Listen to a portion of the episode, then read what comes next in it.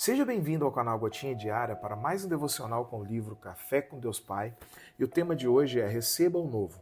Em Filipenses capítulo 3, versículos 13 e 14 está dito: Irmãos, não penso que eu mesmo já o tenha alcançado, mas uma coisa faço, esquecendo-me das coisas que ficaram para trás e avançando para a questão adiante, prossigo para o alvo, a fim de ganhar o prêmio do chamado celestial de Deus em Cristo Jesus.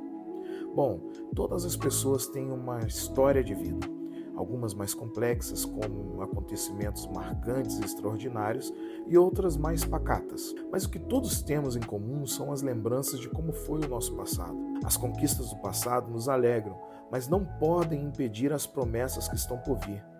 É justo admitir que existem coisas boas no nosso passado, mas elas não podem impedir aquilo que Deus quer fazer daqui para a frente. Esqueça o que passou, não viva no passado. Acima de tudo, lembre-se de que se ele não foi tão bom assim, o melhor está por vir. O mais curioso do texto que lemos hoje é que Paulo, quando escreveu, estava preso. Você pode imaginar uma pessoa impedida de ter o direito de ir e vir em virtude de pregar as boas novas de Jesus e escrever tal verdade revelada pelo Senhor? É bem assim que nos sentimos quando estamos em Cristo. Mesmo que as circunstâncias à nossa volta sejam desfavoráveis, o melhor sempre está por vir. Para que isso seja real, lembre-se de que a primeira atitude é saber que você não chegou ao nível esperado. Não penso que eu mesmo já o tenha alcançado, diz Paulo. Conosco não é diferente. Sempre há algo novo que Deus espera fazer em nós antes de chegarmos à estatura de Cristo. Permita que o Senhor, pelo seu Santo Espírito, revele a você o que está por trás da cortina do seu futuro e com alegria corra em direção a Ele. Abra-se e receba a renovação necessária para prosseguir para o alvo. A frase do dia é: Não permita que as mentiras do inimigo impeçam você de viver um renovo. Hashtag alvo.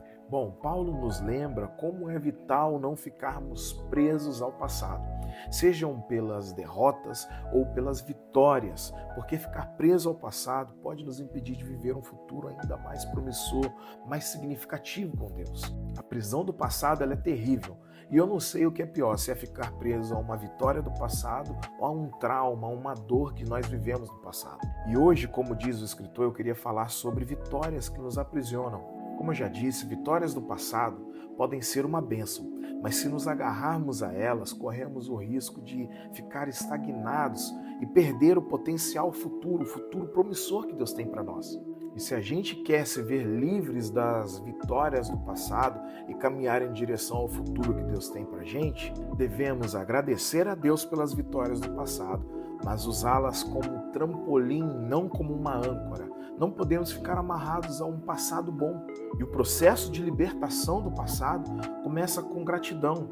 A gratidão ela nos liberta para novas conquistas em Deus. Ah, e é sempre bom lembrar que o apóstolo Paulo não sugere aqui de esquecer completamente o passado, mas de focar no futuro que Deus tem para gente. Devemos manter nossos olhos no chamado de Deus, buscando um propósito que transcenda as realizações e tudo que aconteceu no passado. Aquilo que passou, passou Deus tem algo novo. Teu amanhã será melhor do que hoje. Creia nisso. Às vezes você se sente na mesma situação do apóstolo Paulo. Imagina comigo, Paulo no passado era um homem livre, respeitado e honrado. Hoje, ele, no momento que ele está escrevendo essa carta aqui, ele está em uma prisão. E mesmo estando em uma prisão onde ele poderia dizer, no passado que era bom, eu tinha isso, aquilo, aquilo outro, ele diz que o melhor de Deus estava na frente, no futuro. Talvez você está em uma situação difícil, onde você perdeu muito e você se lembra do passado com muito apreço e diz: "Ah, como era bom". Você olha para o hoje e com tristeza você olha para o passado dizendo: "Ah, como era bom". Tem uma palavra de Deus para você.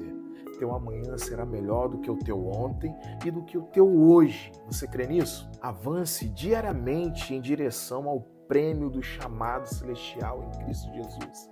Olhando para esse prêmio, você vai encontrar significado e alegria no processo até você chegar lá.